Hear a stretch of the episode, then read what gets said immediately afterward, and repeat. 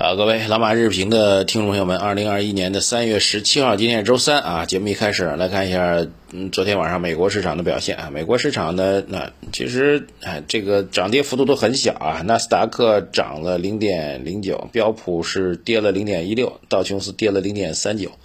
啊，非要找什么热点的话，那就是啊，连续最近一段时间连续上涨的道指呢，这个只涨啊，微跌啊，但这个跌幅呢，说实话很小啊。呃，科技板块略微走强一点啊。总体上来讲，昨天美国市场波澜不惊啊。当然，我大 A 股比较痛苦啊。这个美国大涨，咱们也只是象征性的微幅反弹一下啊。消息面上相对比较平静啊。有个个股的消息大家比较关心啊，就是这个苹果产业链当中的一个重要的供货商吧，欧菲光啊，正式发布公告说被苹果给剔除出去了。这个事儿呢，传闻有一段时间了啊，公司呢一直对外宣称没有任何变化，但股价跌了挺多的啊，这个所以公司在信息方面是不是有违规的事情啊？信息披露方面是不是有违规的事情？这个需要监管部门认真去查一查。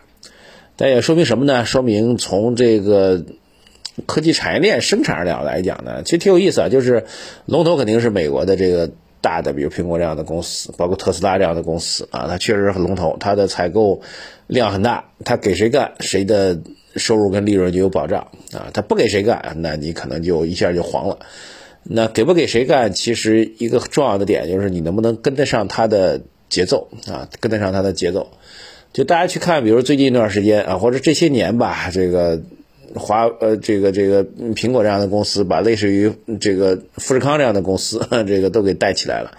富士康现在的科技生产的能力，嗯，确实是很高的啊，甚至连他们的厂妹出来都能做一家很大的大公司，所以这个确实把中国的制造业产业链的呃基础给带起来了啊。这个当然后面其实是两条路，一条路继续亦步亦趋啊，就是人家怎么玩，我们就怎么跟。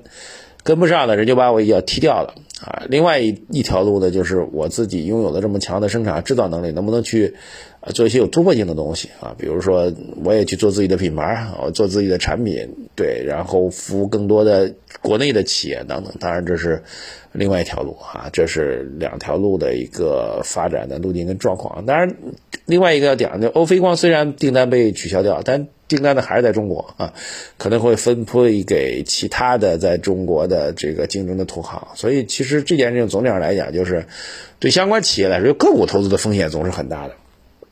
就比如欧菲光这事儿，你个股风险确实很大，决定权就在苹果。苹果医生说不用你了，不用就不用了呀，这合同一年一签嘛，对不对？我明年不跟你续了，你能怎么着呢？但是呢，从大的产业上来讲呢，这个中美之间的科技产业的。供供求关系就是这样的。那么中国负责，呃，这个几个大块儿。第一个负责消费，哈，你的芯片生产消费是我们；你的工业制成品的最终的消费，呃，电子产品的消费是我们啊。然后我们也负责制造啊。当然核心技术呢。在美国，但美国呢也很也也也依赖于中国啊，你芯片生产出来要卖给中国，对不对？你的这个电子生消费类产品生产也得在中国啊，大概就这样个状况。所以他的结论就是，对于中国，这个可以理解为科技企业啊，这么几个结论：第一个，个股的风险依然是很大的，在整个跟行业板块从产能制造能力全球影响来讲，这是相当的强啊，这是很难逃脱中国。呃，中国的这个制造能力把中国完全甩掉，我觉得是不可能的。这是第一个，第二个就是中美之间的啊，这个科技生产的依赖关系还是很明确的啊，各自之间的依赖关系不可能完全去掉。所以呢，在翻过头来讲，前段时间中美之间的半导体协会之间形成的一个合作组织吧，那其实也是在商讨这个问题。否则，美国生产出来芯片不卖给中国，它能卖给谁呢？对吧？但是你十八个月之后，你的价格就掉一半了，这都是现实的问题，好吧？结合欧菲光这事情，给大家做一个评论。其他消息不是很多，那这两天呢，参加的这个宏观战略方面的研讨会比较多啊，这个稍微总结一些内容给大家。那么比较核心点就是一季度的经济数据肯定是相当好啊。如果根据昨天呃前天发布的工业增加值数据来推的话，一季度增速呢应该在百分之十七、十八、十九这个样子啊，这是相当高。但是呢，其实更值得关注实际上是往后掉掉下来。二三季度这个平稳下滑，到四季度这个目前预估呢，可能就会掉到百分之六以下了。这个事情我们一直没跟大家讲，正好今天给大家讲一下，因为很重要一点就是我们今年的两会确定的经济增长目标是百分之六左右啊。那全年肯定没有问题，全年应该是在百分之八到百分之九哈，甚至应该在百分之九。但是四季度如果掉到五点五，那按照人的心理上来讲，就我定了一个六，虽然全年实现了，但是你四季度跌破了这个指导目标，那大家就会揣测啊，这二零二一年走完之后，二零二二年是不是就撑不住了呢？就比今年的。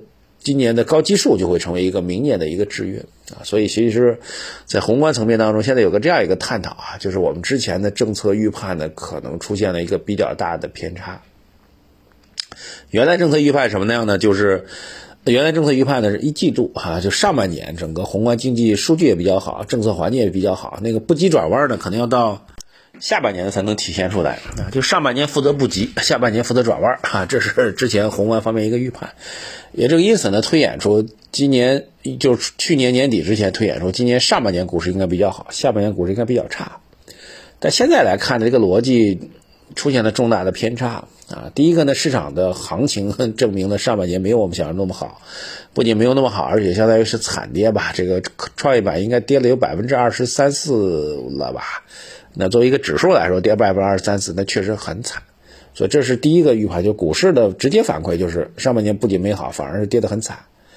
第二反馈就是宏观数据的预判的有可能基于宏观数据预判有可能倒逼政策的一个变化，就是不急转弯的预判，并不是在今年来做一个这个落实，上半年负责不急，下半年负责转弯，可能是错的，恰恰相反。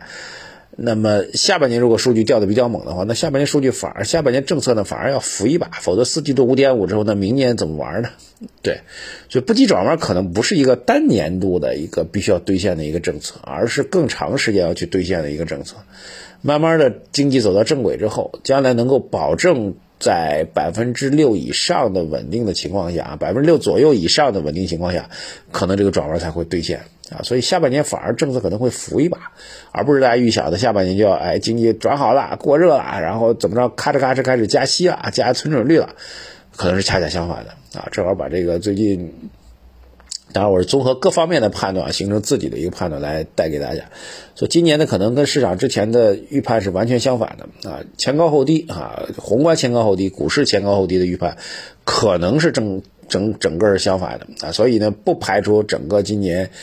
呃，上半年相对市场震荡、痛苦、折磨啊，然后下半年相对相对比较好啊，这是从宏观方面来做的一个预判，仅供大家来做个参考吧，这个比较重要的点啊。然后最后一点就是碳中和，昨天晚评也讲了碳中和，但讲的比较短啊，大家可以去听一下啊。但是我从投资角度来讲，我觉得碳中和这第一波往往都是炒作哈，而炒作的对还是不对，从基本面上来讲根本就没有办法去评判，但第一波也差不太多了，这个。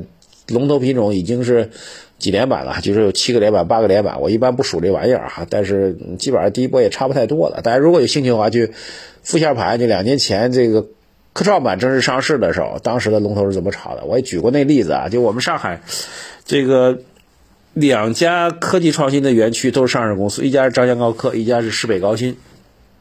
这两家园区如果从现在倒回头来看，那肯定是张江这个科创板的企业会更多一点。但是当时一说科创板要搞了，游资首先选择市北去炒。那为什么选择它呢？那是天知道哈。但是就炒上天了。所以这中间逻辑，第一波的这个所谓的投资，其实加引号的，更多的是一个炒作啊。这个炒作呢，大概有这么几个规律，就是它没有什么科学性啊，随机性很大。第二个呢，一般第一波过完之后，第二波呢还会有机会，但是后面震荡的风险在明显加大，建议投资者不要去啊，价值投资者不要坚决不要去参与。第三个呢，放在长期呢，一定还是这个题材给上市公司带来真正的业绩的提升，这才最关键的啊。任何的突发的热点概念的投机炒作都是这样的过程啊，概莫例外啊。这个碳中和也是这样的啊。那真正的价值可能是到六月，据说在六月底之前，全国性的碳交易的市场就会正式启动了。那到那个时候，我觉得价值就会体现出来了。谁能够真通过卖碳指标能赚钱，这就很快就能够体现了。所以耐心等一等吧。好，谢谢大家啊！微信公众号财经马红漫几个参与事项啊，这个市场震荡整理需要消耗我们的耐心，但是呢，投资组合这时候价值会比较大啊。通过增配债的组合，其实是可以降低市场波动的风险，是非常有价值的。而且更重要一点呢，当你配了债之后，我们如果合适时间还可以转为进攻，那这是很重要一点。所以，微信公众号财经马红漫首页对话框底部输入数字二零二零八八啊，这个其实恰恰是在市场低迷。震荡波动的时候，是抓紧去增配我们的百分之四十债、百分之六十股的这样一个组合的最关键的黄金时间点，好吧？另外，我们的老马书房多读书，多听老马来帮你读书。老马书房微信公众号财经马后曼首页对话底部输入“读书”两个字，谢谢大家。以上就是今天内容，请多多的参与我们公众号的互动，谢谢大家，再见。